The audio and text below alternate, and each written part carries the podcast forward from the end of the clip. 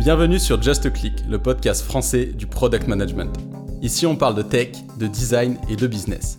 Je suis Thierry Michel et j'accueille chaque semaine des leaders du monde du digital. Ici, vous trouverez des retours d'expérience, des conseils et apprentissages concrets pour progresser en product management. On dit que seul, on va vite, mais sur Just a Click, on prend le temps ensemble d'aller loin. Salut Rudy. Salut Thierry. Donc euh, merci de, prendre du temps aujourd'hui pour, euh, pour échanger euh, organisation tech et, le lien évidemment avec le produit. Donc on va parler vraiment donc, de, de l'organisation d'une équipe tech, notamment avec l'organisation que tu as mis en place aujourd'hui dans la boîte dans laquelle tu es CTO qui s'appelle Capcar. Et puis on va parler au global des différents aspects, des méthodes et pratiques qu'on peut retrouver dans les équipes tech pour essayer de débunker un peu certains sujets, puis débattre aussi, parce qu'il y a certains, certains aspects où je sais que tu as des positions plus ou moins tranchées, ça m'intéresse voilà, d'en débattre de vive, de vive voix avec toi. Mais avant de rentrer euh, dans, le vif du sujet, je te propose tout d'abord euh, de te présenter. Eh ben, moi, c'est Rudy. Euh, bah, à la base, je suis un passionné de tech. Hein. J'ai commencé à développer il y a une vingtaine d'années par passion, avant qu'on me dise que c'est c'est un vrai métier et qu'il y a des gens payés pour ça. Euh, donc j'ai fait ma scolarité dedans, et puis j'ai, euh, je suis passé par différentes organisations.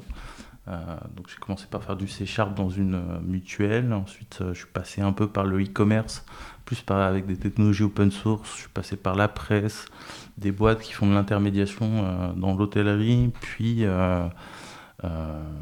puis maintenant je suis chez, chez Capcar, une société qui fait de l'intermédiation dans le véhicule d'occasion. Donc on accompagne acheteurs et vendeurs dans, dans, la vente et l'achat de véhicules d'occasion.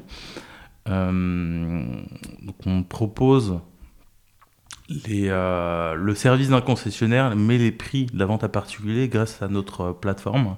Et pour ça, on est accompagné d'un réseau d'agents indépendants qui viennent bosser avec nous, qui viennent sourcer des, vendeurs, qui les accompagnent, qui suivent cette relation de A à Z en utilisant nos outils. D'accord. En fait, c'est euh, pour, euh, pour être sûr de bien comprendre quand même Capcar, même si on en a parlé un peu avant en off, euh, le, le, le, modèle que vous avez, c'est que vous fournissez un outil à des vendeurs indépendants qu'ils vont utiliser pour... C'est plus complexe que ça. On a trois typologies de clients.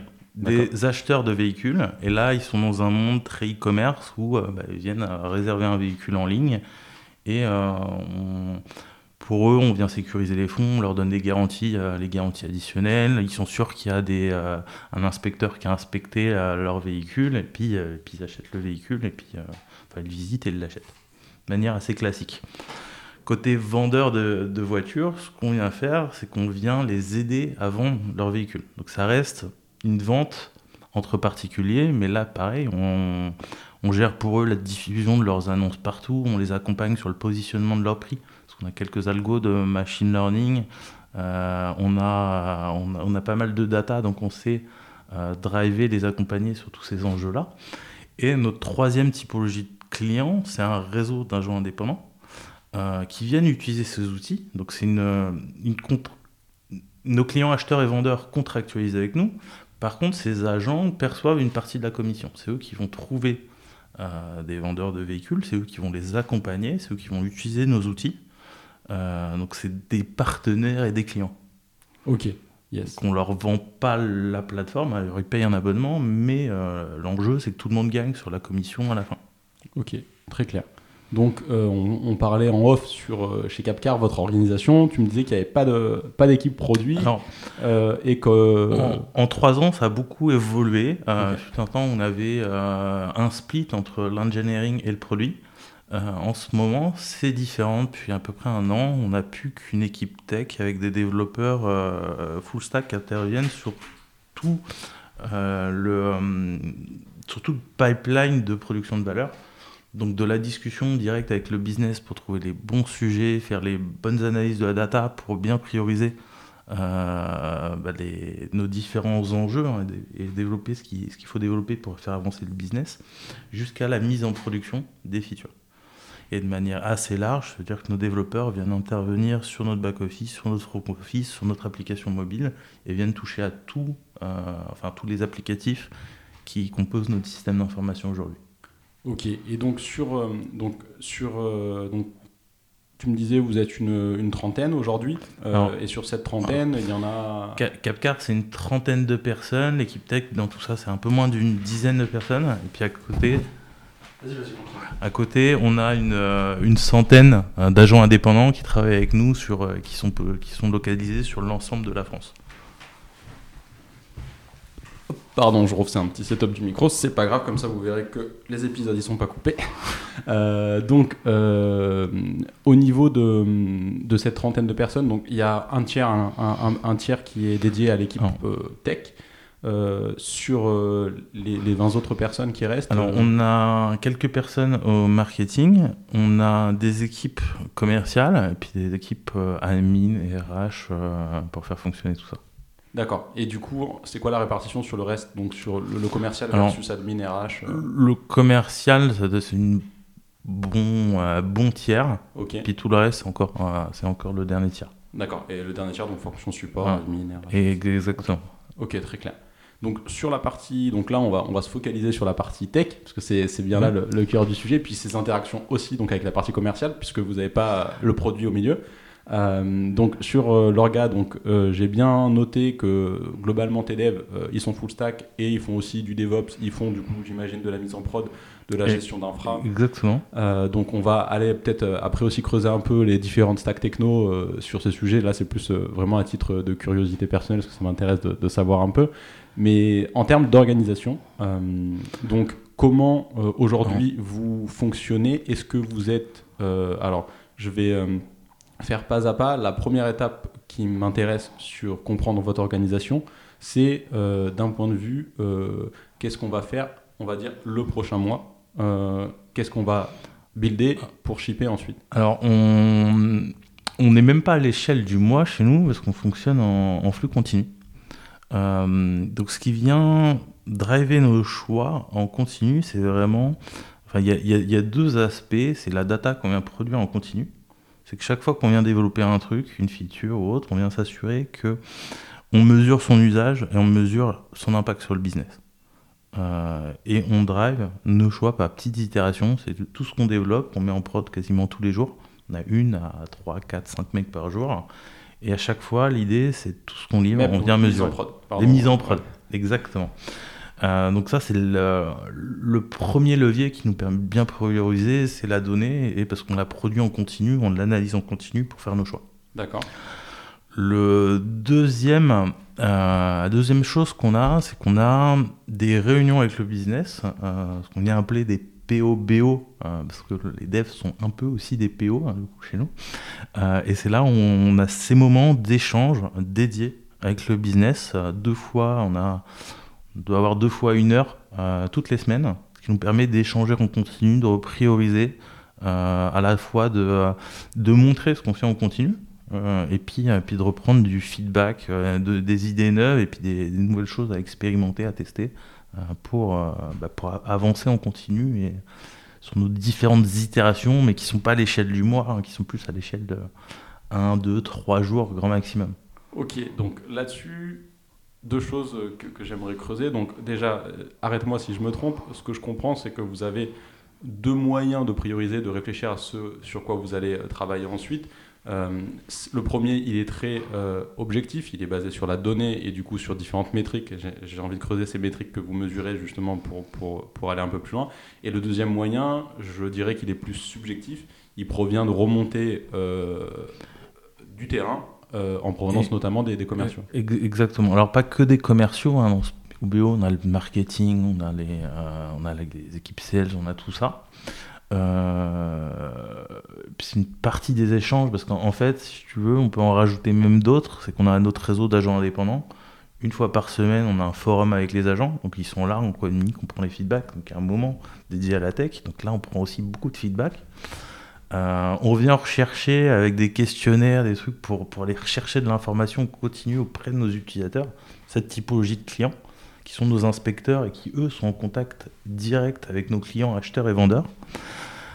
Et euh, puis de l'autre côté, bon, il y a cette data, ce business en interne et autres, et puis on, on, vient s'alimenter de tout ça pour faire nos choix et, bien prioriser. Ok, donc par rapport à cette data et aux métriques que vous mesurez quels sont, si tu devais m'en sortir trois, je ne sais pas combien vous en avez en fait. C'est assez large parce que c'est sur, si tu veux, il y a plusieurs dimensions à la data chez nous, on est data driven, donc on vient mesurer à la maille de la feature la maille de la feature, c'est ok, comment elle est utilisée, est-ce qu'elle est utilisée, ça peut prendre différentes formes parce que ça dépend de ce qu'on va faire, sur quel type d'application, et mais l'idée c'est de tout mesurer. Puis on a des KPI un peu plus business, et là c'est vraiment, mais ça peut, être assez classique, c'est le nombre de ventes qu'on fait euh, tous les mois. Euh, les taux de conversion sur nos différents funnels. on a des funnels de qualification pour euh, pour, euh, pour accompagner des clients vendeurs, bah là c'est pareil, quel, taux de conversion on a sur ces différents funnels, à quelle étape on perd, on perd nos clients, comment ça évolue dans le temps? Ça, ça peut être splitté aussi sous différentes dimensions. Euh, est-ce que ces taux sont différents? Entre le sourcing fait directement par, par nos agents, euh, ce qui vient de différentes sources d'acquisition, le trafic organique qui arrive sur notre site. Donc tout ça, on est capable de splitter et de refaire des liens de causalité face à, d'autres choses. Euh, puis après, on va plus loin sur la vue funnel. Donc ça, ça peut être le premier taux de conversion qu'on calcule, les premiers parcours. Mais après, on, a, on va jusqu'à la prise de rendez-vous, qui est l'étape suivante. On va jusqu'à l'inspection du véhicule, sur la, la publication, jusqu'à la vente du véhicule. Et on vient mesurer ce qui se passe sur toutes ces étapes, mais à la fois de manière temporel, c'est combien de temps il se passe euh, entre le moment où on liste une voiture et une vente, euh, à quel moment on perd des gens, est-ce qu'on arrive à vendre toutes les voitures, quelle proportion des voitures on vend, euh, quelles sont les voitures qu'on le vend mieux, les prix auxquels les voitures se vendent le mieux, et tout ça vient driver, nos choix de, manière assez large en fait. Ok, du coup, juste pour faire une pause sur, sur cet aspect-là, donc tu parles de, des métriques qui sont là, là, là, sur les métriques plus business, donc tu parlais par exemple au mois où on peut regarder, mais avant, on tu, tu, me parlais de la mise en prod tous les euh, deux jours, alors, tous les jours. Voilà, alors ça, c'est euh, là, c'est des métriques. Il y a des métriques produits, business, enfin les deux sont très fortement liés, et puis il y a d'autres formes de métriques qui sont celles de l'équipe technique. Et là, on s'inspire beaucoup de ce qui se fait dans le lean. Hein. On a différentes métriques, on mesure le, le lead time, entre le moment où on décide de traiter un sujet, en combien de temps ça se retrouve en production.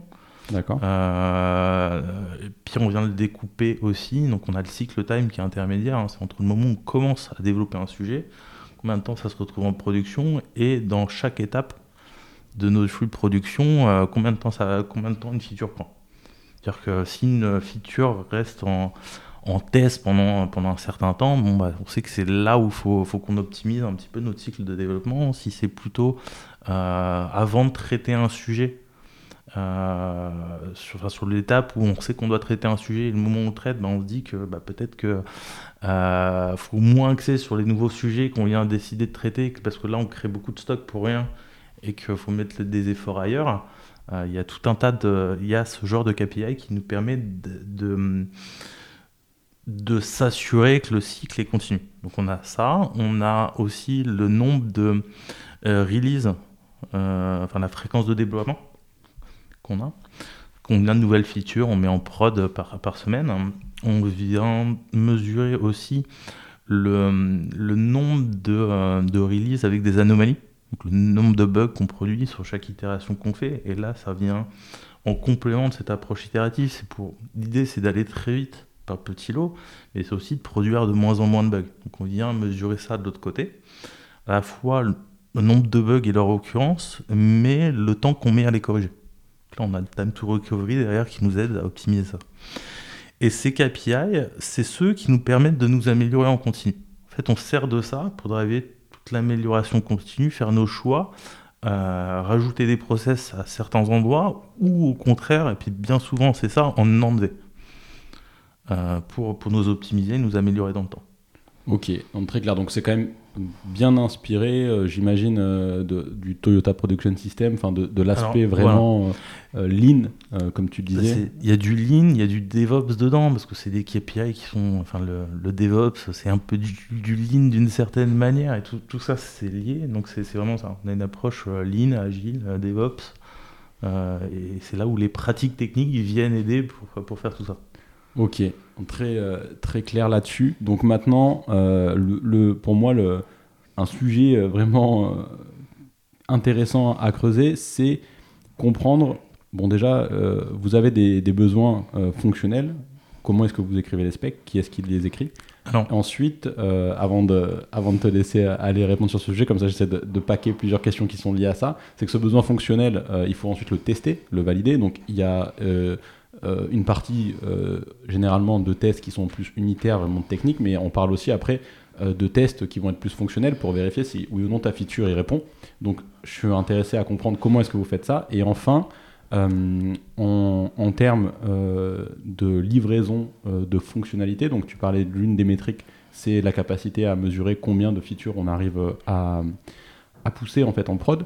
Quand on raisonne avec cette approche, volontairement, je vais être un peu, je vais challenger un peu ça, mais on, on a tendance à dire, mais là, tu vas penser output et non pas outcome. C'est-à-dire que tu vas penser euh, combien j'arrive à sortir de, de, mon usine, mais pas vraiment te poser la question est-ce que ce qui sort de mon usine apporte vraiment de la valeur? Parce que parfois, tu sors 1, euh, ça apporte 100, et des fois, tu sors 10 et ça apporte 25. Euh, Donc, Alors ça, fait, ça, fait, trois questions d'un coup. Questions, mais j'aime bien le chiffre 3. Mais, mais je, vais, je, vais, je vais essayer d'y répondre dans l'ordre. alors, ta première question. sur les specs. Comment vous les écrivez sur les specs. Comment on fait les specs et en fait, je vais te répondre un peu comme la deuxième. Ce qui compte, c'est de responsabiliser un maximum euh, l'équipe et de faire en sorte qu'ils sachent ce qu'ils doivent faire et pourquoi ils le font. Et ce qu'ils doivent faire, euh, et puis ça va répondre un peu à, ta, la troisième question, bah, c'est avoir un outcome. Et l'idée, c'est on a telle problématique et on veut résoudre telle problématique et on a des développeurs qui sont intelligents euh, qui peuvent proposer, qui sont conscients de la problématique et qui, en continu, peuvent échanger avec différents interlocuteurs. Donc. Hum, l'idée, c'est pas de faire des specs complètes dès le début et de dérouler. C'est que ces développeurs, ils ont, c'est qu'on soit capable de s'aligner en continu sur ce qu'on va faire exactement, donc que ça soit directement avec le business ou même a posteriori pour répondre à ces problématiques. Ok, du coup, là, sur cette première réponse, je fais une pause parce que c'est ce sujet que je voudrais creuser, c'est-à-dire que je comprends tout à fait le fait que, en gros, la personne qui va construire, aller au plus proche de la problématique pour y répondre. Ce que je n'arrive pas encore à, cerner, c'est lorsque tu... Euh, donc au début, je te demandais un peu l'orga du coup de, de l'équipe produit, et donc tu me parlais un peu des, de, de l'aspect, euh, bah, on mesure euh, la, la, réussite de, de, nos features grâce à des métriques spécifiques plus orientées techniques, plus, plus du, du, du, de l'objet, pardon, du euh, du subjectif qui provient de remontées euh, commerciales, marketing, etc. Et ça, ça a lieu à peu près une fois par semaine, la partie commerciale. deux, deux, fois même, plus, plus trois si on compte les agents, mais oui. Donc c'est ça que je veux comprendre, c'est-à-dire que je comprends très bien ce que tu dis quand tu dis il faut que les devs euh, ils soient au plus proche du besoin pour savoir quoi faire, mais j'arrive toujours pas à cerner concrètement comment est-ce que mon dev il est au plus proche de ce besoin avant de construire. Apparaître en permanence avec les commerciaux ou les marketeurs, j'ai du mal à, cerner ça. Le, besoin, il est. En fait, il, est un peu là, et puis il est, il est, une manière un peu plus high level. Nos enjeux, c'est quoi? C'est de faire plus de ventes, c'est d'améliorer, c'est de vendre une proportion des voitures qu'on liste plus élevée, c'est de lister plus de voitures, c'est de faire en sorte que nos agents indépendants soient plus satisfaits, utilisent les outils plus facilement, passent moins de temps à faire tout ça, qu'ils aient les bonnes informations au bon moment pour être plus efficaces. Donc c'est ça qu'on vient suivre dans le temps. Et l'idée de la tech, c'est d'avoir un impact là-dessus. Donc le besoin, c'est pas un client qui vient nous dire ah j'ai besoin de ça exactement. C'est vraiment l'enjeu, c'est vraiment d'avoir de l'impact directement sur le business. Donc ils sont conscients, en étant conscients du business de, de, la boîte, de comment ça fonctionne, des différents leviers, ils peuvent avoir un impact et euh, discuter quasiment bah, d'égal à égal avec le business. C'est que notre enjeu, c'est le même, direction, c'est la même. Typiquement, tu peux, euh, sur, certaines, après on revient d'un côté un peu plus opérationnel, euh, on prend un feedback, mais qu'est-ce qu'on va faire exactement pour répondre à ce besoin? En fait, il n'y a pas quelqu'un qui vient écrire les maquettes et dire je veux ça exactement. nos solutions, pour chacune de nos solutions, on essaye d'aller au plus court, et au plus court, ça ne veut pas dire faire mal les choses hein, de manière technique, mais d'aller à la solution minimale, de mesurer et d'être itératif. C'est-à-dire qu'on peut repasser 4-5 fois euh, sur une feature pour l'améliorer en continu en se basant sur nos datas et sur les feedbacks qu'on va avoir après. Mais le but, c'est d'aller le plus vite possible sur la première itération. Et là, on se rapproche un peu plus de ce qui se fait sur le, le Lean Startup ou d'une approche euh, MVP. C'est qu'on va très vite en production. On itère, on prend les feedbacks, on mesure et, on avance, on continue comme ça. Fait qu'on on se plante moins souvent parce qu'on n'est pas là à dérouler des specs qui sont super bien détaillés à la base. C'est qu'on est conscient de ce qu'on veut faire évoluer on a des idées sur comment le faire, mais on n'est pas sûr que euh, face à la réalité, ça va fonctionner. Euh, parce que personne peut, peut jamais être sûr de l'impact comme réel que tu vas avoir. Donc c'est en faisant, en mesurant, qu'on valide qu'on a bien l'outcome qu'on attend. Et en itérant fréquemment et souvent pour améliorer en continu. Ok. Un peu plus clair, mais je vais encore creuser parce que ça n'est pas complètement pour moi. Si demain, je vais prendre le cas concret, demain, euh, donc je suis PM, mais disons, euh, on va, on va, on va, on va imaginer euh, quelque chose. Demain, je rejoins ton équipe en tant que développeur. Et on va dire que je passe la semaine, je sais pas quelle est la durée d'onboarding, mais on dit que je passe une semaine d'onboarding, ça y est, je suis onboardé chez vous. Comment je sais ce sur quoi je vais travailler sur la semaine suivante hum. Alors, euh, parce que tu seras inclus et tu discuteras avec le business en direct et petit à petit, le métier de la boîte, ce qu'on fait, les outils, les, leviers qu'on peut avoir, tu les auras. Et tu pourras même avoir un impact sur qu'est-ce qu'on va faire exactement, pourquoi, parce que le, but c'est que les idées peuvent venir de différents endroits. Et euh, la seule manière de savoir si elles sont bonnes ou pas, c'est pas d'échanger et de se dire tiens on est 10, on est d'accord, c'est la bonne direction ou pas, c'est de tester, de vérifier avec la donnée, ok, on a bien un impact euh, ou on n'en a pas. Quoi. Si on n'en a pas, on arrête les frais, on arrête, on supprime la feature, on avance. Si on en a et qu'on voit qu'on tient quelque chose, bah, on continue d'itérer dessus. Donc je peux pas te dire, si tu nous rejoins demain, bah, je pourrais te dire, bah, tu vas bosser sur notre back-office, sur notre front office, peut-être sur notre application. Voilà le contexte de Capcar, voilà le métier qu'on a, voilà ce qu'on fait, voilà les données qu'on produit, voilà où on en est. Et tout est transparent. Hein. La, donnée, on a, on a une solution DataVis avec, euh, avec des boards et des boards sur toutes les features, tout ça, enfin, qui est assez, euh, assez structuré. Mais toute la donnée est là, tout le contexte est là et nos clients sont accessibles. Euh, maintenant, c'est comment avoir de l'impact là-dedans ce que je vais attendre des développeurs, c'est pas juste de développer la feature, juste de coder, c'est justement d'avoir cet impact. J'attends pas qu'ils soient juste développeurs, j'attends qu'ils soient aussi PO, j'attends aussi qu'ils soient PM, qu'ils soient DevOps et qu'ils soient conscients de l'environnement global dans lequel ils doivent apporter cette valeur. Et donc, sur... Alors, ça veut pas dire qu'ils sont tout seuls. Oui, oui, parce que euh, euh, je, je, comprends bien euh, la posture. Ce que j'ai du mal toujours à cerner, ça est note, je suis, je suis, curieux de savoir la solution DataVis, by the way. Enfin, quelle, quelle est votre solution DataVis Est-ce que c'est Power BI, Google Data On a un simple Metabase en open source et puis on va exploiter nos données euh, dessus. Ça marche. Euh, enfin, parenthèse fermée sur le sujet, mais du, coup, sur euh, l'aspect. donc, j'arrive, je comprends le contexte, je vois les, les chiffres. En gros, les enjeux là, sur, sur lesquels on va aller au prochain trimestre d'un point de mmh. vue global entreprise.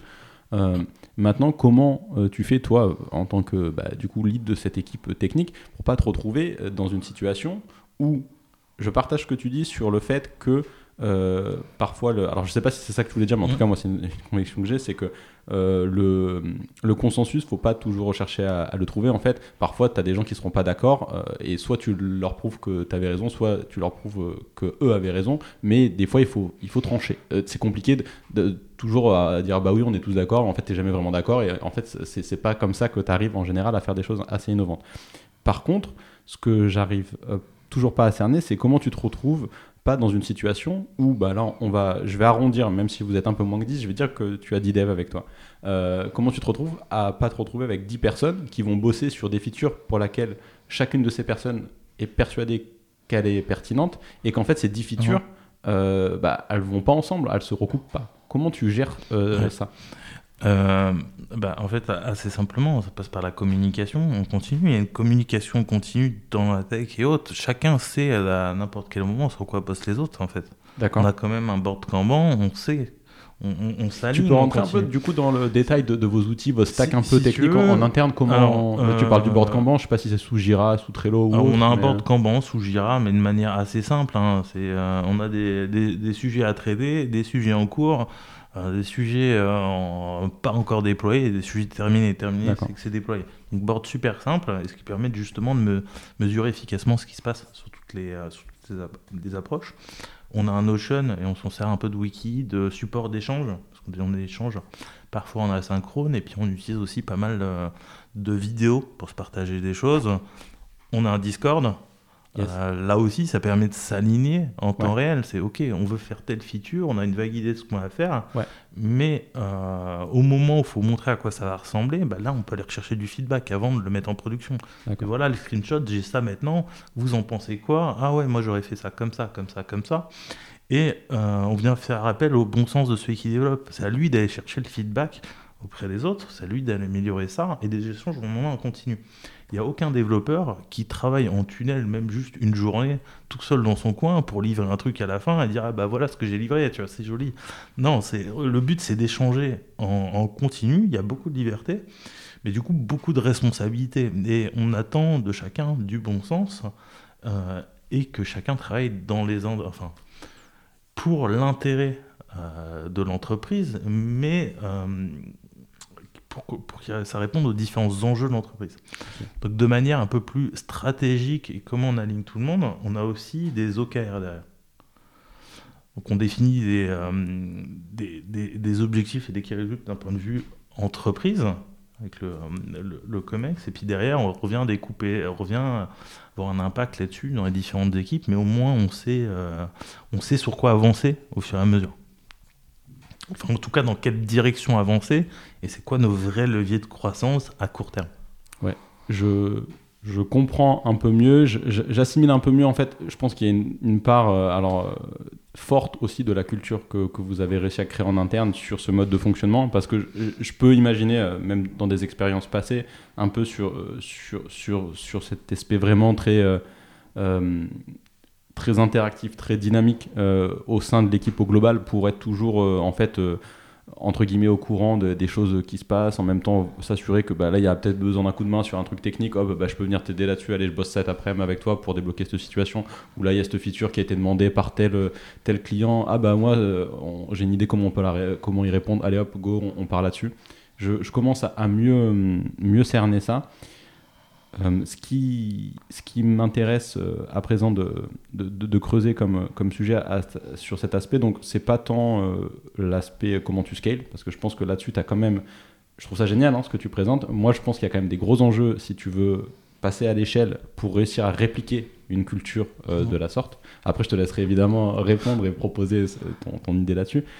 Euh, tu as abordé, touché du doigt l'aspect asynchrone, euh, travail. Euh, alors je sais plus si tu as dit asynchrone ou hybride, je crois que tu as dit asynchrone. En tout cas, moi, l'aspect asynchrone, c'est un, sujet que j'aimerais, j'aimerais avoir ton opinion parce que, notamment dans une culture où la communication directe, comme tu parlais au travers de Discord par exemple, est forte, euh, pour autant, faut pas. Enfin, ma conviction, c'est que la synchrone est un must et en fait, c'est quelque chose qu'il faut avoir. Je sais pas toi quelle est ton ta les, position les, les, deux sont utiles et il y a des moments où on a besoin de communication, de communication synchrone, que tout le monde soit là au même moment pour échanger, parce qu'il y a des moments dédiés et puis c'est bien si c'est beaucoup plus direct. Hein. C'est le moment il est là, on y va, on tranche, on avance et t'avances.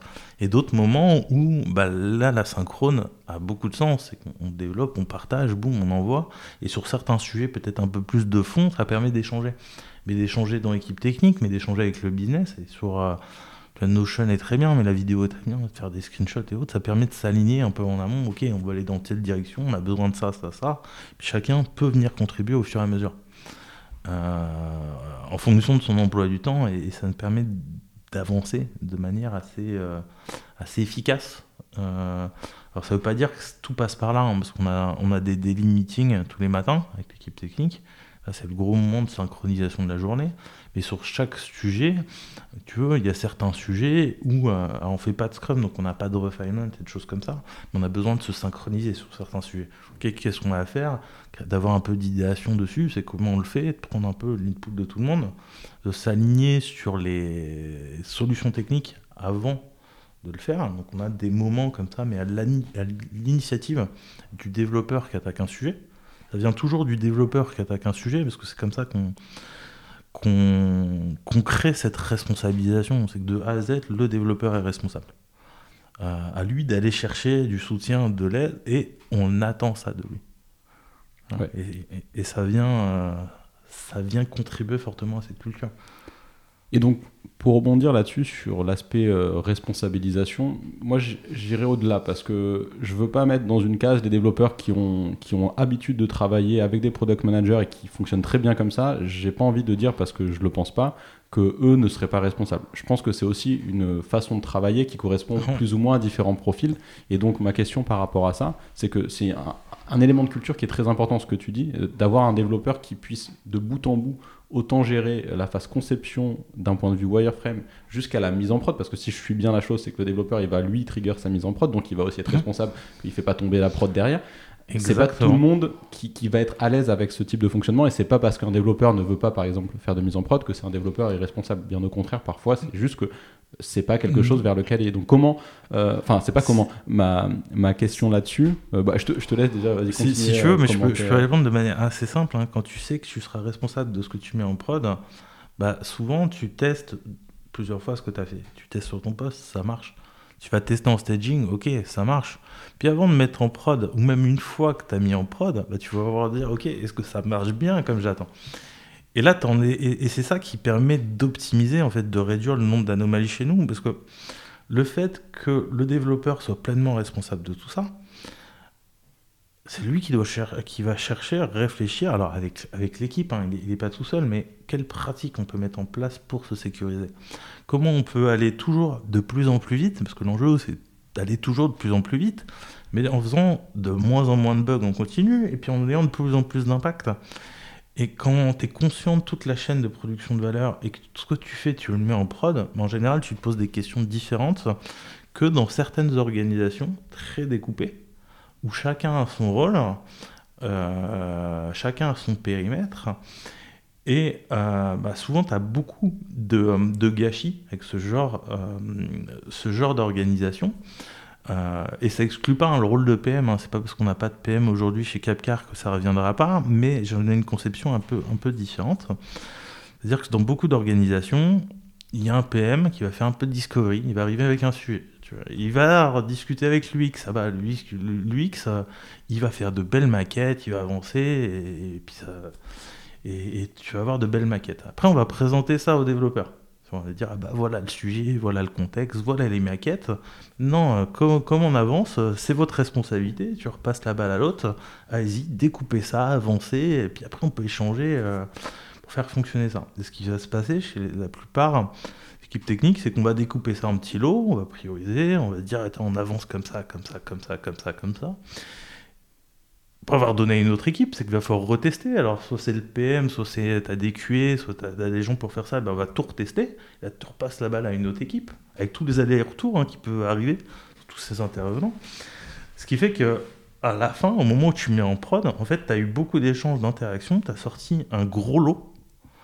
Euh, mais tu as perdu beaucoup de choses. Et quand tu mets ça en production, le problème, c'est que tu as, eu, beau avoir eu plein de personnes, plein d'intelligences qui ont bien pensé aux choses. En fait, le seul truc qui valide que ça fonctionne et que tu as l'outcome que tu attends ou autre, ou que c'est ce que ça fait vraiment, c'est une fois que tu l'as mis en production, c'est quel impact tu as vraiment sur ton business. Et ça, c'est quelque chose que j'essaye de casser depuis un moment, et puis qu'on a réussi à casser hein, chez Capcar, c'est de se dire, bah en fait non, on veut, on veut pas ça. On veut des cycles très courts, très itératifs. C'est comment on répond à chaque euh, item de manière minimale. Ok, on a telle problématique. Tu peux avoir un product manager, il dit ok, on peut aller dans telle direction. Voilà, c'est là-dessus qu'on aura le plus d'impact. Ça ne l'exclut pas. Mais après, c'est sur la solution elle-même, il faut que ça soit la solution minimale à chaque fois pour aller très rapidement prod, mesurer et, euh, et de le faire de A à Z fait, qu'il n'y ait personne entre le développeur qui développe et la mise en production, bah, c'est ça qui nous permet d'être efficace. Et ça ne veut pas dire qu'il ne peut pas échanger en fait, sur certains trucs, dire bah là, sur cette feature, je ne savais pas exactement comment tester, j'ai besoin d'aide, je viens d'arriver dans la boîte, et pour ça, ou attends, je suis pas très sûr de comment je le fais, euh, je dois faire ça comme ça, comme ça, et vous en pensez quoi? Mais tu as toutes ces interactions continues. Mais elles sont pas obligatoires et elles sont à l'initiative du développeur. Donc tu travailles beaucoup le bon sens, mais pour essayer d'avoir des ces cycles super courts et super efficaces, tout en ayant les mêmes choses, parce que le vrai truc à la fin, c'est ok, est-ce que ça marche ou pas en prod? Ouais, tu vois? je, je, je, comprends bien ce que. Ouais, vas-y, continue. Et, ça, exclut vraiment pas toutes les expertises. Aujourd'hui, c'est des développeurs qui touchent à tout ça. Si demain, on a quelqu'un qui gère un peu plus l'infra, pas dire que les devs seront pas dedans, ils feront pas leur mise en prod. C'est-à-dire que tu auras juste une expertise supplémentaire pour les accompagner. Si on a un QA demain, le QA, bah, il sera là, on fera du shift left, du shift right, il sera là pour aider en amont pour s'aligner. Euh, les développeurs, ils travailleront en continu, mais ce ne sera pas lui qui sera responsable uniquement de ça. Si on a un PM, c'est pareil. Il pourra aller discuter un peu plus avec le métier, ça ne veut pas dire que les devs ne devront pas le faire. Euh, il sera peut-être un peu plus dans l'analyse de la data, il ne sera pas là à coder. Mais euh, mais le but, c'est pas qu'ils déresponsabilisent les devs derrière en disant, bah, enfin, et puis souvent c'est pas volontaire, mais en se disant, bah ça c'est mon job, voilà le périmètre de mon job, toi c'est ton job, voilà le périmètre de ton job, et ce côté très, euh, bah, très fordiste hein, du travail à la chaîne euh, qui peut être contre-productif. Ouais, donc pour répondre là-dessus, bon, je, je, comprends totalement ce que tu dis. Euh, je suis. alors, je suis pas d'accord avec tout ce que tu dis. Je comprends la notion de enfin, la problématique de silo, euh, c'est une vraie problématique et qui, quand, quand, elle est présente à 100%, effectivement, ça a tendance à déresponsabiliser mhm. mais toutes les parties prenantes, chacun des silos, en fait, puisqu'il considère que c'est son silo et que quand c'est plus son silo, c'est pas son problème.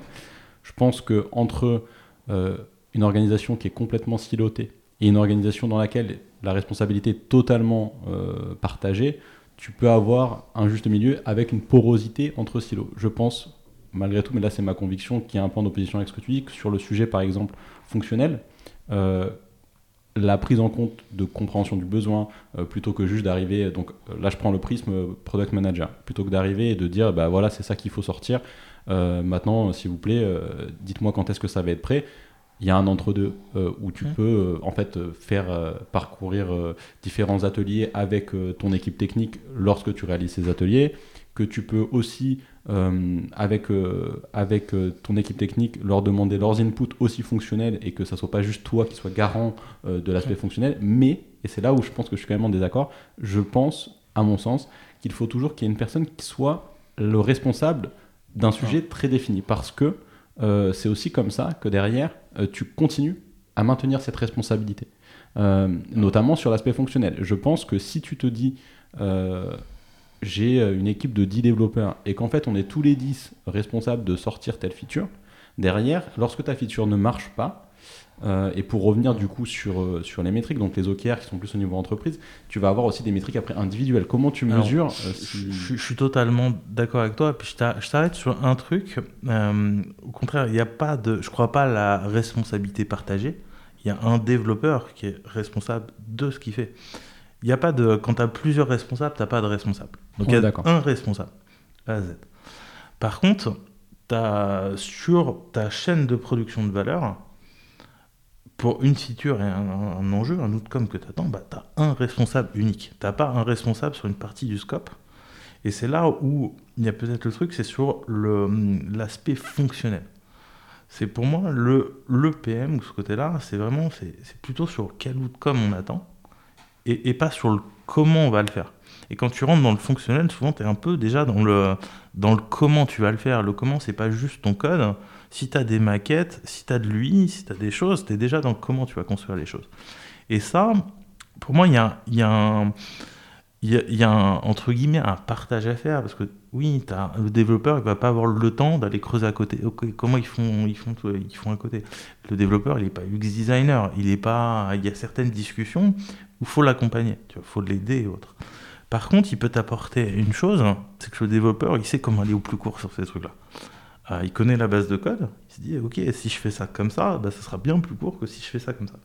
Et cet échange, ce contexte où le dev garde en tête l'outcome qu'on attend euh, on sait quel, bah, quel enjeu on a, qu'est-ce qu'on veut euh, vraiment, et, et que c'est pas, pas que du design, c'est pas que du, du fonctionnel. Le fonctionnel vient aider ça. Tu vois, et Ouais. t'as une discussion continue, tu vois. Mais qui un PM, qui est pas de PM et autres, on aurait cette discussion. Ouais, et là-dessus, enfin, du coup, là-dessus, je te rejoins. Et pour essayer de mettre encore plus l'accent sur, sur ce que tu viens de dire et pour marquer bien la différence euh, d'ownership euh, sur. Alors, déjà, ce que, je, ce que je vois et ce que je trouve hyper intéressant du coup avec tes échanges, ce que j'avais pas perçu de, des différents échanges qu'on a pu avoir par écrit euh, en voyant tes posts LinkedIn et autres, c'est vraiment la, forte euh, inspiration du Lean et des chaînes de production de voitures, notamment sur le système Toyota. Et cet aspect vraiment, du coup, euh, notamment dans le Lean, il y a différents différentes choses. Il y a par exemple le- le- la responsabilisation globale euh, de, de ta chaîne de production dont toutes les personnes. Il n'y en a pas une qui est juste cantonnée à mettre des, des clous avec un marteau, mais tout le monde se sent responsable de la chaîne globale. Tout le monde, à n'importe quel moment, peut appuyer sur le gros bouton rouge pour arrêter la ligne de production. Et tout ça, ça, fait, euh, bah, ça vient du coup en opposition avec le Fordisme et l'aspect où on mesurait chacune des tâches et on, aliénait en fait les travailleurs. Donc là-dessus, je peux qu'être euh, partisan de, cette approche parce que euh, ça va dans le sens de la responsabilisation et je, comprends mieux maintenant euh, l'angle par lequel tu, vois les choses sur, cet aspect. Mais juste pour revenir sur l'aspect produit et du coup, avant même de réaliser un, une feature, je pense, alors pour moi, le PM va être responsable en fait du problème. C'est-à-dire que lui va dire c'est ce problème-là auquel on va répondre. Ensuite, je suis d'accord que sur comment on va répondre à ce problème, c'est pas lui qui doit avoir potentiellement le dernier mot sur c'est ça la wireframe que je veux sortir. Là, les devs vont pouvoir avoir effectivement, on va pas juste le- leur laisser choisir la couleur du bouton. Il faut vraiment qu'ils interagissent. Et le problème, pour moi, ça c'est une responsabilité du product manager, product owner. Et, et- et on est d'accord. On, on est d'accord là-dessus. Alors après, euh, si t'as pas de PM, tu fais comment? Et ben là, t'as du business, t'as des- et tu peux faire grandir les gens sur le sujet. Ça veut pas dire que si demain on a un PM, ça nous apportera pas plein de choses. hein.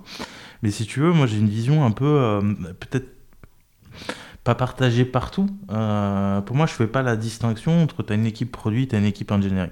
On fait tous du product engineering. Il y a plein de compétences. euh, au sens large, hein. tu peux avoir quelqu'un qui fait de l'UI, qui fait de l'UX, ce côté PM tu qui refait le lien avec le business, la priorisation. Mais même chez les devs, tu as des équipes, tu as des compétences euh, sur le front-end, le back-end, l'intégration, l'infrastructure, et tu as un panel de compétences. Et de se dire que pour moi, cette segmentation produit euh, tech, elle est purement artificielle, parce que tu as une, chaîne de production de valeur qui est la même.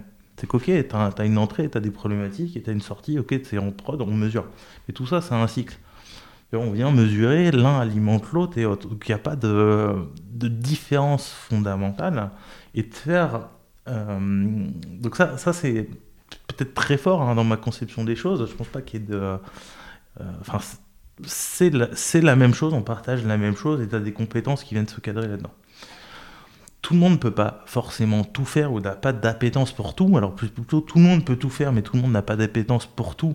Et il y a des sujets sur lesquels on doit progresser plus que d'autres. Euh, donc ça, c'est un peu le, cadre de pensée dans lequel, je vois. Je, vis. Donc il y a des PM, qu'il y a des business analysts, qu'il y a tout ça. Et les rôles peuvent varier en fonction des organisations. Ça change pas grand-chose. C'est comment tu fais en sorte, avec les ressources que tu as aujourd'hui, euh, pour faire fonctionner les choses. Et si te manque des compétences et de l'expertise, bah, comment tu les intègres là-dessus sans pour autant ralentir tes cycles de développement, sans pour autant euh, bah, produire, euh, produire plus de friction, de euh, choses, et en, juste en améliorant ce cycle avec des compétences supplémentaires? Yes. Donc très, euh, Mais le, très clair. après, le- la problématique, oui, si c'est le, le PM qui regarde la data et dit, ah, il y a ça, qui réfléchit, qui va regarder ce qui se fait autour, qui se dit, ah bah ouais, là-dessus, euh, je pense qu'on peut avoir de l'impact, et qui fait le calcul assez mathématique en disant, bah tiens, si on investit trois jours dessus, euh, que ça marche, qu'on a tel outcome, bah en fait, ça sera. tu tu vois, un retour sur investissement en deux mois, en un mois, en trois semaines, et puis je priorise comme ça. Euh, bien sûr que ça, fait, ça peut être quelqu'un de dédié, mais ça veut pas dire que tes développeurs doivent pas être sensibilisés à ça.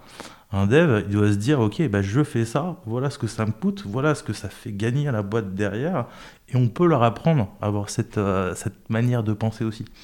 Et du coup, pour rebondir là-dessus, euh, donc comme je disais un petit peu avant, c'est un élément de culture fort que vous avez par rapport à ça. Et donc, je suis curieux de savoir, dans un premier temps, est-ce que ça a été du coup du fait de cet élément de culture, vous avez dû parfois dire non profils, des profils qui vont dire bah, en fait ça va pas matcher. Et le deuxième, euh, le deuxième aspect, donc première question, c'est est-ce que euh, tu as vu du filtrage du fait de cette culture?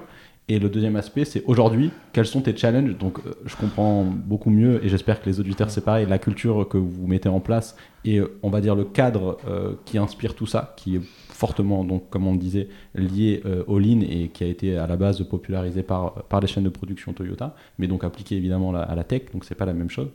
Et donc, euh, euh, dans, dans, ce cadre de travail, est-ce que ce que tu as mis en place jusqu'à présent, ce que vous mettez en place avec ton équipe, quels sont les, concrètement là, les challenges que vous avez? Parce que j'imagine que vous avez aussi des challenges, c'est pas toujours. Il y, a, y, a, des challenges partout, et puis il différents, enfin, différents degrés. En fait, on est on est une petite entreprise et puis les challenges, euh, euh, c'est des challenges les uns après les autres. C'est que des défis que tu lèves au quotidien et c'est ça qui te permet de t'améliorer. Tu vois, on en est là aujourd'hui. C'est la suite euh, de plein de challenges j'ai réussi.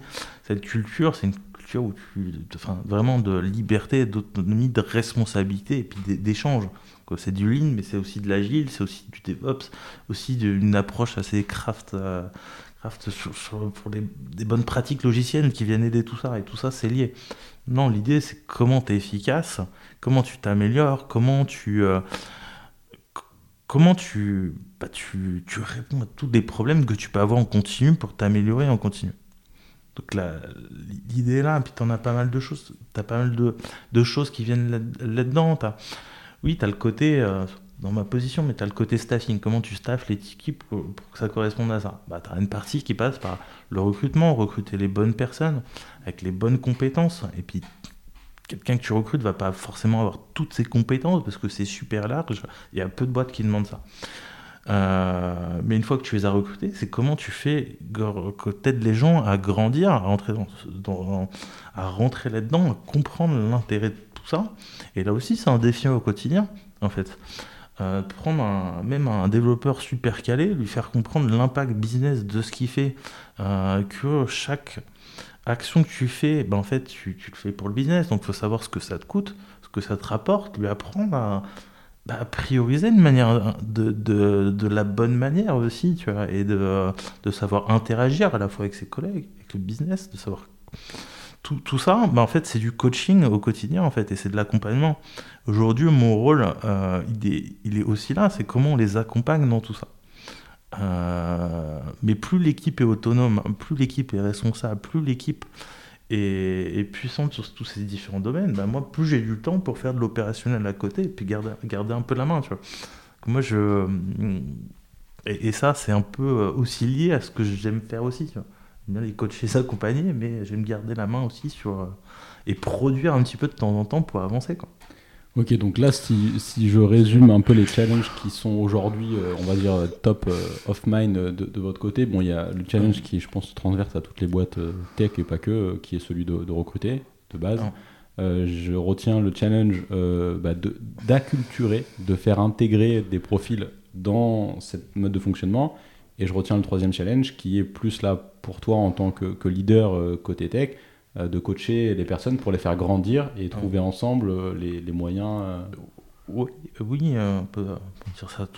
C'est comment, avec un budget donné, on, produit le plus de valeur possible et comment on se débrouille là-dedans. Donc on est, on est aussi dans l'organisation de l'équipe, du management poser, enlever des process, mesurer, voir si ça marche, quel impact. Enfin, tout, tout, ça est fortement lié en fait. Et du coup, question euh, ou réponse très, très, très, très rapide à donner, mais sur la première partie de ma question, c'était est-ce que ça a été du coup des stops, des, des bloqueurs, cette culture, dans, dans, les phases de recrutement, donc avant même que tu prennes une personne en, période d'essai, est-ce que ça vous arrivé de dire, ah bah, en fait, moi, ça ne va pas matcher la culture là, moi j'ai besoin de plus de cadres ou.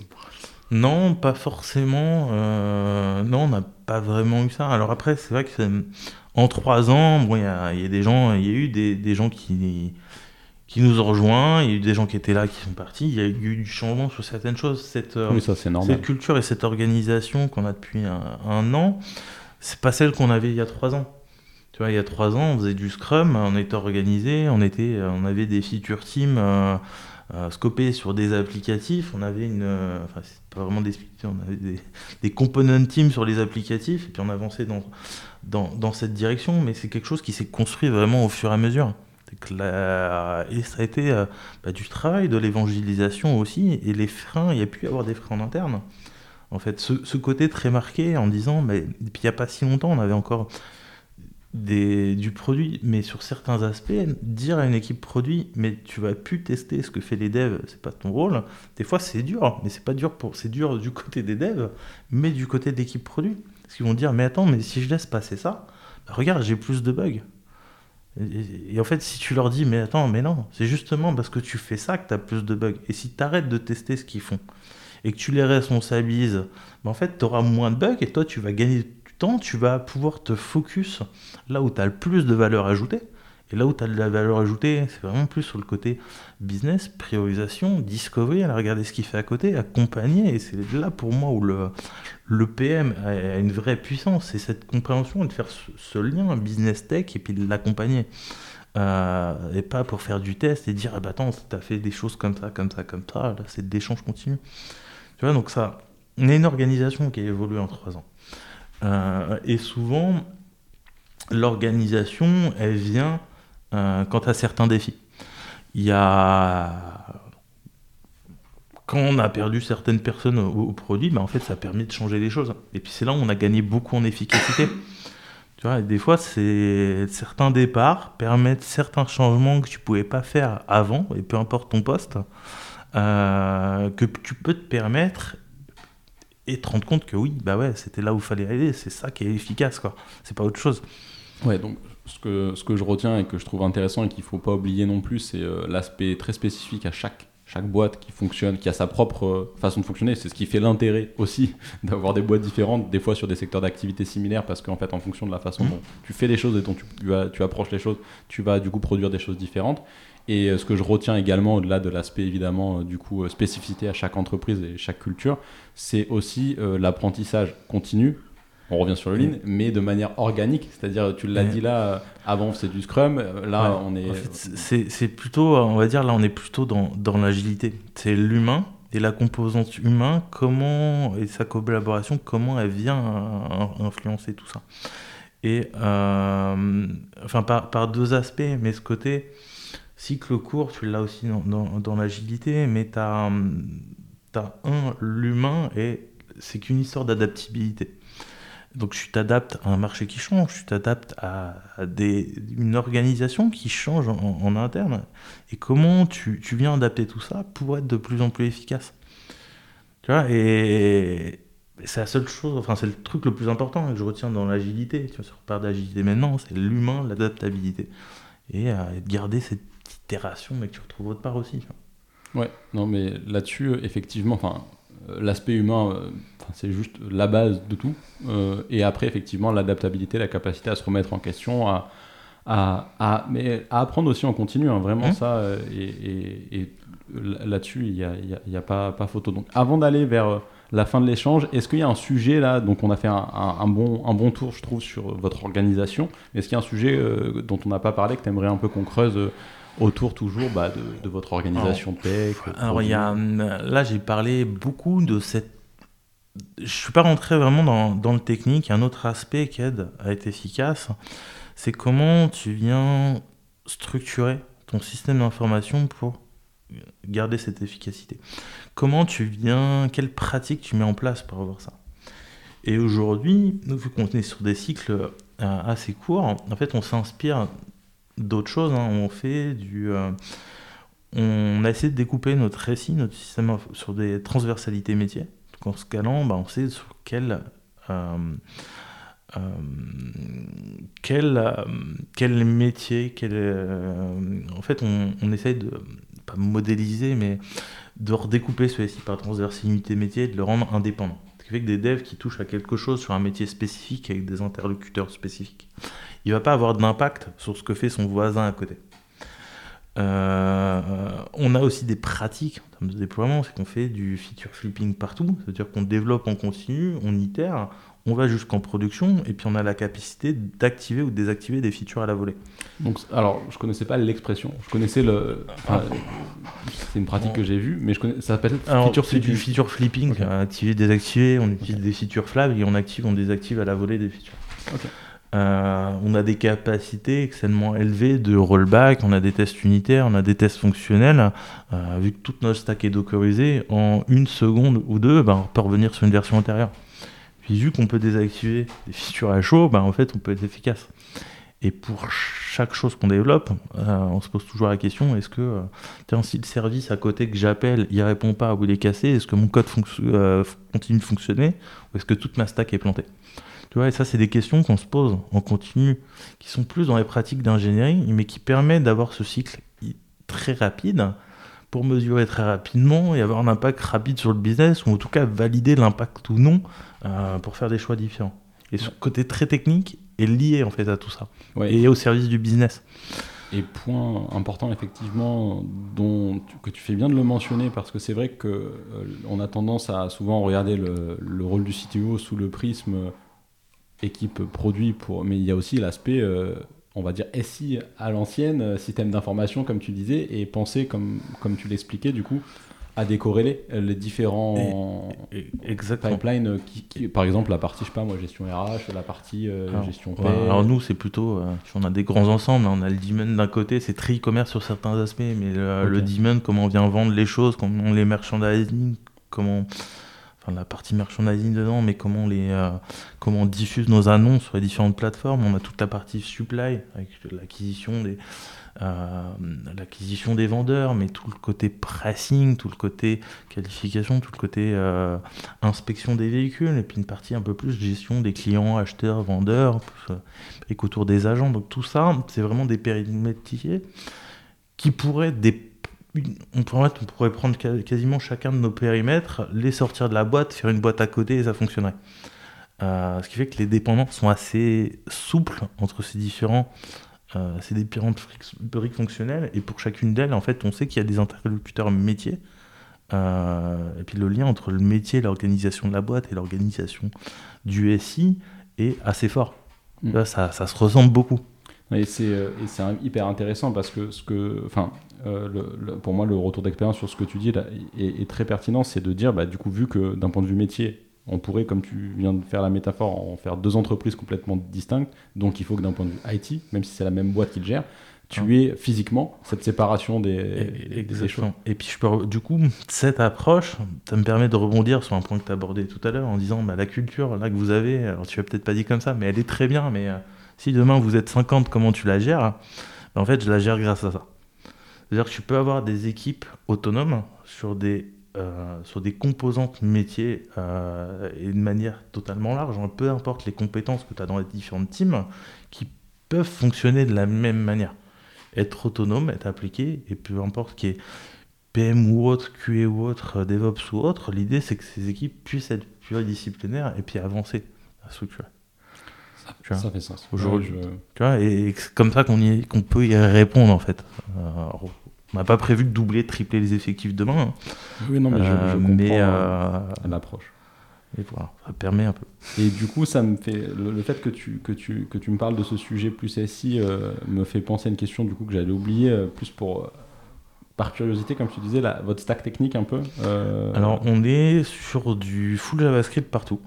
D'accord. Euh, alors si je rentre dans les détails, hein, on a du React Native pour l'application.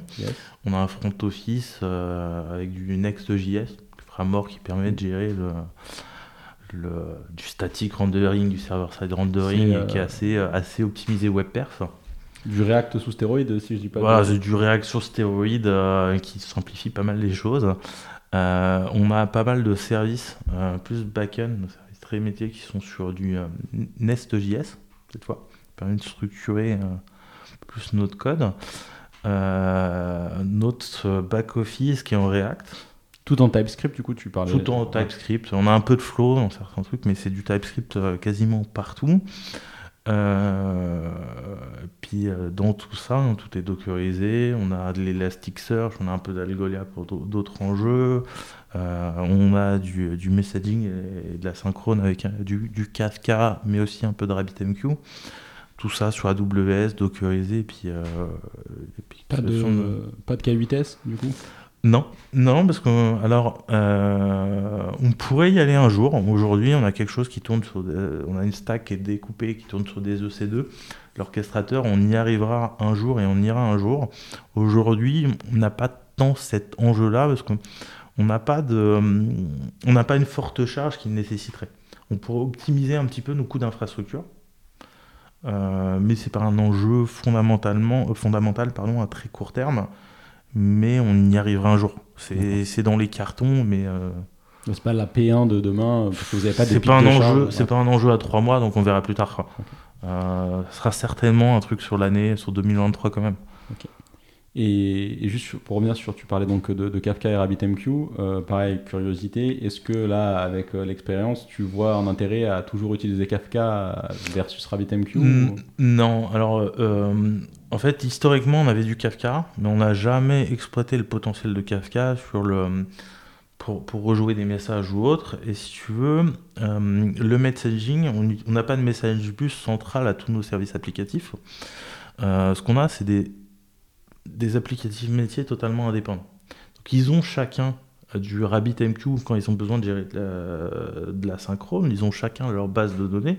Ils fonctionnent tous de manière euh, totalement isolée. Euh, donc ce, ce, ce, Kafka, on est en train de le décommissionner au fur et à mesure. Il est plutôt sur notre legacy, même si notre legacy n'est pas si legacy que ça.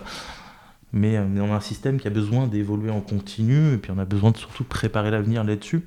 Euh, puis c'est ce qui rend, euh, en fait, c'est ce qui rend, en fait, la, souplesse de l'organisation, l'expertise de l'équipe et le fait qu'ils puissent toucher à tout, plus cette expertise technique et, cette architecture, c'est ça qui fait que tout le monde est efficace en continu. Ok, donc très, très clair je termine une dernière question pour ma curiosité. J'espère que, que les personnes resteront jusqu'au bout parce qu'après il y a des questions toujours cool sur la fin. Euh, sur la partie, euh, la partie tech toujours, donc tu parlais stack euh, JS au front et au back. en off, tu me disais que tu avais un background aussi un peu data, tu venais, tu venais un peu du monde de la data. Je suis curieux du coup de, de savoir. Si, tu veux, je ne viens pas forcément du monde de la data, mais j'ai touché à pas mal de choses et c'est plutôt la, la data qui m'a amené au produit au business.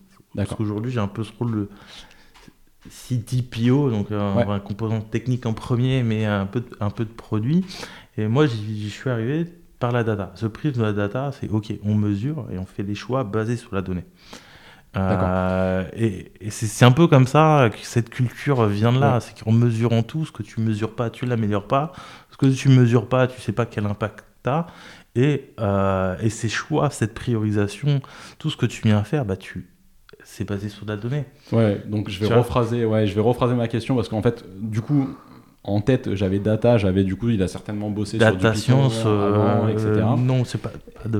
Mais du coup, je vais la poser différemment. Ma question, en gros, euh, l'intérêt d'avoir un langage commun sur du front et du back, c'est de faciliter encore plus euh, la porosité entre des équipes et donc d'avoir du full stack qui, qui, peut faire toucher du front et du back.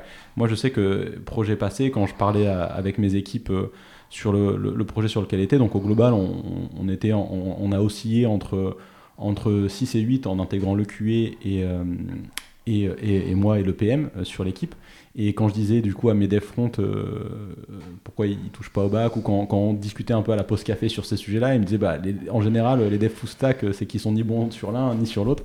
Euh, moi, j'étais pas tout à fait d'accord. Je me disais ça dépend vraiment des contextes et en fonction des entreprises. Du coup, c'est plus pertinent parfois d'avoir du full stack parce que tu peux pas te payer juste un dev front et juste un dev back. maintenant, là, donc c'est quand même assez scalé ce que vous faites. Donc je suis curieux de connaître. tu veux, bah, je, peux, je, peux, je, peux, je peux répondre à ta question. Je pense pas du tout ça. Je pense pas du tout ça. Je pense que c'est pas parce que tu fais, tu creuses le backend à fond et que tu vas loin dedans que tu peux pas faire la même chose pour du front, que tu peux pas le faire pour de la data, que tu peux pas le faire pour d'autres choses. En fait, il y a quelque chose qui, qui drive. C'est est-ce que tu aimes ce que tu fais, est-ce que tu es passionné, est-ce que tu creuses des sujets? Tu vois, si que le front, bah ouais, si tu vas faire du back, tu vas être nul sur le back. Tu vois. Si tu survoles des sujets en surface, bah tu peux faire du front et du back et être nul en front et en back. Tu vois. Alors que tu as des devs full stack qui sont capables de faire beaucoup de choses et d'être très bons dans beaucoup de choses. Euh, alors après, c'est plus rare. C'est plus rare. Faut, faut, le, faut le trouver, mais faut pas dire que c'est pas impossible, tu vois. Et souvent, ce côté, euh, si tu es, si es full stack, c'est que tu ni bon en front ni en back, bah, vient de gens qui sont que back que front.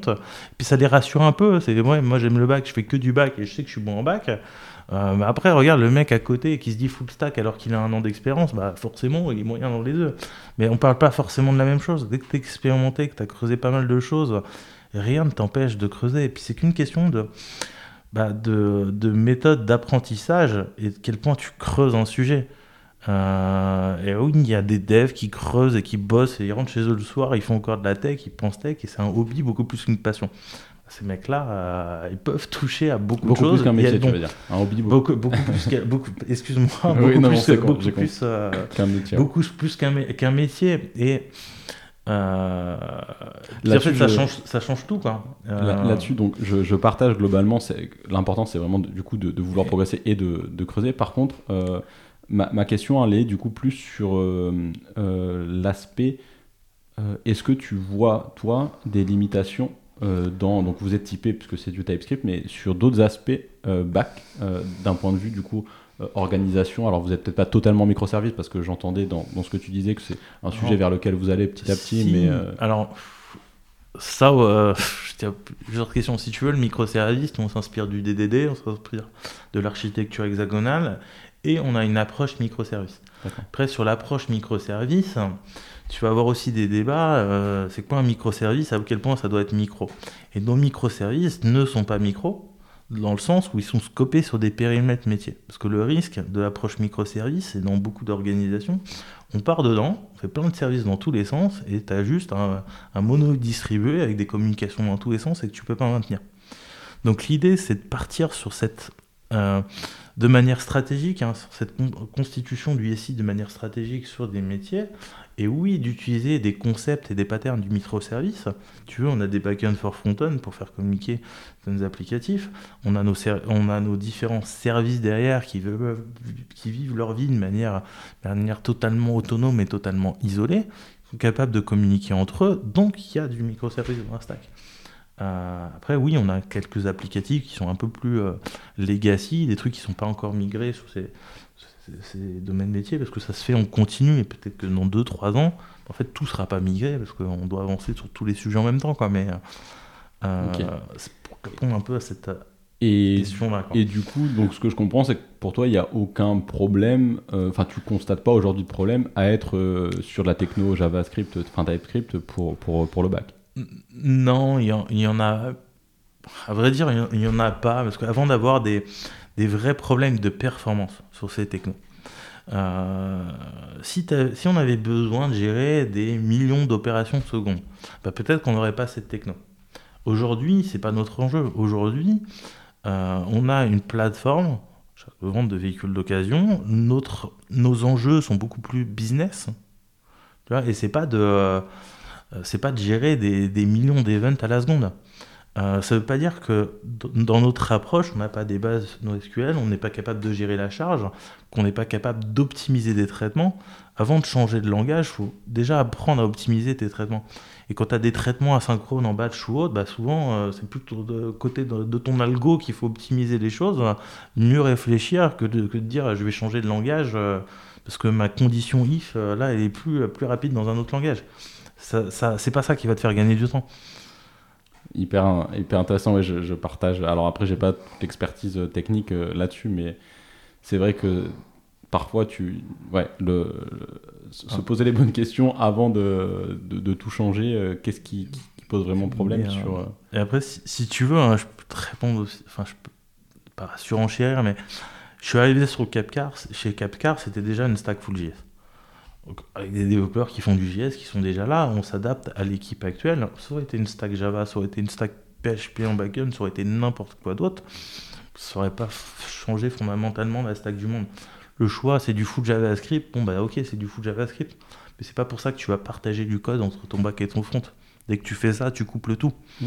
Et c'est pas l'approche qu'on a aujourd'hui. Donc ça pourrait être euh, d'autres langages et et un dev est capable de maîtriser aussi d'autres langages. Euh. Oui, je trouve que c'est intéressant parce que donc avant d'aller euh, vraiment sur la fin et ma question, euh, ma question sur, sur, sur les aspects un peu sur lesquels tu peux avoir des convictions différentes avec d'autres, ce qui est vraiment intéressant dans notre échange, je trouve, en complément de, de, ce que tu peux communiquer sur les réseaux, notamment sur LinkedIn, c'est qu'on voit quand même que moi, l'interprétation que j'avais beaucoup de, tes coms sur LinkedIn, c'est une posture très euh, pro-dev et un peu, tu vois, contre, on va dire, plus le business. Et en réalité, quand, quand après cet échange-là, ce que je vois, c'est au contraire une, une posture très pro business dans le sens pro on fait des choses pour des gens et on fait des choses du coup qui doivent répondre à des besoins et on n'est pas là pour faire du techno push on n'est pas là pour euh, bosser sur le, dernier langage ou le dernier framework qui, vient de sortir mais on est là pour apporter une valeur et, et, euh, Enfin, voilà. Donc, ah, euh, après, je, trouve ça très intéressant. non, mais le, le, le, business est central.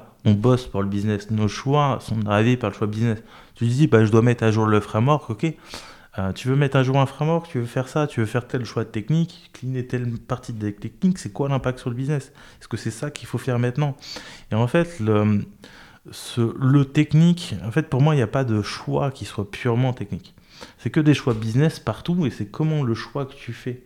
Euh, alors oui, y a des composants techniques, mais comment euh, c'est le meilleur choix pour, ton technique Comment tu priorises? Dire, En fait, je suis pas du genre à dire, bah tiens, dans nos dans nos cycles d'une semaine, deux semaines trois jours, ben, on va prendre 30% de clean de dette technique, de projets de trucs techniques. Le reste, c'est le PM qui, qui, qui priorise. C'est pas du tout ça l'approche. C'est que tout peut être euh, jaugé à la même valeur. En fait, tu, tu peux remettre tu peux tout mettre sur une même échelle de valeur, parce qu'à chaque fois, il est question de temps ou d'argent.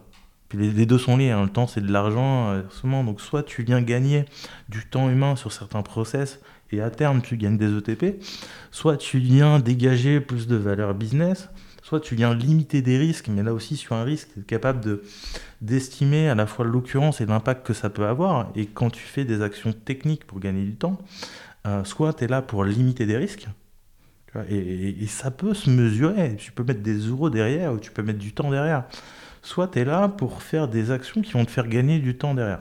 Donc tu fais des choses, et tu es capable de mesurer, bah tiens, je mets à jour telle chose, ou on passe à telle libre, telle, on met telle approche en place, parce que dans, dans les six mois, dans l'année, bah en fait, on va gagner tant de temps de dev. Et tu remets tout sur la même échelle. Tu vois, mm. Le dev bosse pour le business. Enfin, notre rôle, c'est ça. C'est le seul intérêt de la tech d'ailleurs. Oui, ben, un épisode que j'ai sorti là récemment, justement, euh, Jean, le, CPO maintenant, qui était CTPO et cofondateur de, Brigade, euh, expliquait justement pour lui l'importance que la tech soit là en fait au service du business et, non l'inverse. Et ça rejoint exactement aussi. Euh, au, service, hein, mais ça va même plus loin, c'est que la tech n'est pas au service du business, c'est que la tech est un profil business à proprement parler. On est là et on peut avoir de l'impact direct sur le business en échangeant avec d'autres profils qui sont aussi des profils business, mais c'est pas un profil purement technique. Et donc pour euh, compléter là-dessus, donc quelle serait toi ta conviction, euh, une de tes convictions euh, ah. que tu par, que tu as et en général où tu es en, fort désaccord avec la majeure partie des gens autour de toi? Si tu veux, moi il y, y, en a une qui est, c'est beaucoup chez les développeurs. Moi j'ai une conviction, c'est que on, a souvent dans la plupart des boîtes un process de review de code et qu'on a rendu systématique partout. Et en fait, ma conviction, c'est que ça ne devrait pas être systématique. Pourquoi ça doit pas l'être? Parce que dès que tu as ça, en fait, tu as une certaine de responsabilisation de l'équipe inversément. Tu as un processus de contrôle qui vient déresponsabiliser le dev qui fait, parce que de toute façon, il n'est pas son filet, il y a quelqu'un derrière qui vient vérifier son code. Parce que le mec qui review, il se dit de toute façon, bah, je regarde, je relève des trucs en surface, mais euh, bon, je vais passer trop de temps, il faut pas que je passe une journée à regarder ce que le mec a fait pour bien, bien vérifier et autres. Et en plus, ça crée plein d'allers-retours, plein d'échanges. Euh, mon point, c'est que c'est pas la meilleure manière de faire. On peut s'aligner en amont, on peut s'aligner en aval. Tu vois, il y a deux enjeux à ça, hein. c'est de réduire le nombre d'anomalies qu'on peut avoir et autres. Bah, ça, on peut faire différemment. Et, et puis, de temps en temps, tu auras peut-être un truc qui sera pété euh, mais si le dev reteste bien et autres, et puis que tu peux être réactif sur les corrections, c'est pas très grave. Puis tu as le deuxième enjeu qui est vraiment de l'alignement, du partage de compétences. Et là, tu peux vraiment le faire en amont et, en aval en disant, bah, en fait, le dev, il a sorti une feature, c'est rien qu'il remonte son code avec les gens à lire ce qu'il a fait. Il peut lui-même prendre du temps, venir le présenter, dire, bah voilà, j'ai fait ça, je l'ai fait comme ça, voilà comment ça fonctionne, voilà comment c'est assemblé, même l'enregistrer, l'avoir en, vidéo et autres pour embarquer tout le monde dedans, mais à des moments dédiés. Pas entre le moment où il développe et le moment où il met en production. Pour moi, entre le moment où il développe et il met en production, on ne doit rien avoir d'obligatoire dans cette phase. C'est à lui d'aller chercher des choses s'il a besoin. S'il a besoin d'une revue, il peut la demander. Mais s'il n'en a pas besoin, que c'est mineur, c'est à lui d'avoir le bon sens de le faire. C'est à lui d'être responsable. Et ça, on me dirait souvent, ah, tiens, mais ouais, mais regarde, la dernière fois on a fait une revue, on a vu un truc, tu vois. Ouais, t'as vu un truc, c'est bien, mais combien d'allers-retours tu crées Quel impact t'as sur ta chaîne de production de valeur au sens large en faisant ça comme ça? Très clair, très clair. Euh, encore une fois, on voit vraiment, euh, maintenant que, que j'ai bien compris ton prisme lean, toujours, en prenant ce prisme-là, on comprend d'autant plus ce type de, ce type de conviction. Euh, là, sur celle-ci, j'ai pas d'avis tranché hein, et je, je, suis pas assez. Euh, je suis un peu trop, trop loin aujourd'hui, pardon, de de, de, de, faire du dev pour avoir un avis tranché, mais je comprends la, tu vois, on peut, posture. On peut même faire, on peut faire le parallèle avec l'industrie de la même manière. Hein. Dans l'industrie, eh ben, en fait, euh, avant, tu peux avoir du contrôle qui était fait par une autre personne et autre derrière. Bah, maintenant, il y a, plus, tu as d'autocontrôle quasiment partout. Les mecs contrôlent ce qu'ils mmh. font et ça fait partie du truc. Et ils sont responsables de la qualité de ce qu'ils livrent. Et, ça joue, ça l'améliore, en plus de rendre ton cycle plus efficace. Très clair. Et donc pour aller vers les ressources que tu recommanderais de lecture, blog, article, podcast, euh, personne avec qui discuter Je veux, moi j'ai des sources d'inspiration diverses, variées. Euh, je pense un, peu comme toi, moi j'aime bien échanger avec, des, euh, avec, avec différentes personnes. Et souvent, on sait des comment dire, on apprend beaucoup des, points de désaccord qu'on a avec les autres, de comment font les autres dans différents contextes. Et quand on a des problématiques nouvelles dans son contexte, bah, ça, aide beaucoup.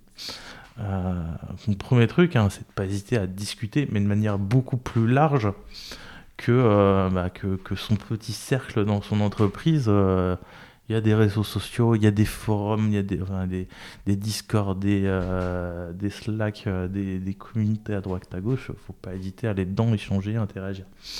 Euh, après, il y a des choses qui sont un peu sous-estimées. Hein. Il y a des bouquins qui sont intéressants. Tu veux, approche, bah, le, le Lean Startup, hein, un bouquin intéressant et souvent mal compris. même la notion de MVP au sens large parfois mal compris. Mais tu as cette approche déjà data-driven qui est dedans. C'est tu mesures, tu itères et tu trouves ton produit comme ça. Et ça, tu peux l'appliquer même quand tu un produit qui est déjà là. Euh, il y a quelques mois, alors ça fait une bonne année, je pense, j'ai lu un autre bouquin, No Rules Rules, sur la culture chez Netflix. Euh, donc une cure un peu de, l'excellence, mais surtout de la liberté, de la responsabilité. Nous, bah, je suis beaucoup, très en face sur pas mal, pas mal de points en fait euh, là-dessus. Puis différents. Euh, il y a pas, mal de bouquins. Tout à l'heure, je, parlais de DDD aussi, hein, le domaine driver design. Là aussi, c'est moi, c'est un, bouquin culte qui permet de faire le, bah, le lien entre ton métier, tu vois, ta technique, ton métier et aligner tout le monde là-dessus. Euh, et puis d'avoir ce côté un peu stratégie, comment tu structures ton système d'information, quel intérêt tu as à le faire des bouquins, bon, il y en a, il y en a plein, des sources diverses et variées, donc je vais pas. Non, on va pas tout lister. je pense que c'est déjà, je vais pas tout déjà lister, bien. Là, on, quelques... Euh, on, en a deux, trois, ouais, plus. Euh, donc les, les, communautés, alors je pourrais les mettre potentiellement directement en lien. Tu pourras me donner les, euh, des, différents Slack au Discord que tu pourrais avoir en tête. Il y, en a pas mal. Tu vois, as des, des Slack un peu craft, alors très opérationnel, très technique. Après, tu as tes crocs de l'autre côté. Tu vois, c'est plus management il y a, bon, il y a différentes, euh, différentes choses, euh, et puis il faut, faut mélanger un peu ces sources. Moi, j'aime bien garder un, pied dans, dans, la pure tech et puis un pied dans d'autres, euh, dans d'autres sphères où tu apprends des choses différentes. Tu vois, Non mais super, j'espère du coup que cet épisode, donc il, a été plus tech que d'autres, mais aussi du coup c'était le but, et de faire ce pont-là, d'un de, de, peu oh, oh, euh, rallier les, deux mondes et puis montrer qu'en fait on, est, on a tous le même problème et du coup on veut tous répondre à, la même chose qui est d'apporter de la valeur et donc de répondre derrière à des, besoins business. Et donc euh, je te remercie encore euh, pour ton temps Rudy et puis à bientôt sur LinkedIn. Eh ben, merci, à bientôt. Ça y est, l'épisode est terminé. Si celui-ci vous a plu, vous pouvez me soutenir en laissant une note et un commentaire sur votre plateforme d'écoute préférée. Aussi, n'oubliez pas de vous abonner à l'émission pour être sûr de ne rien manquer. A très bientôt sur Just Click, le podcast français du product management.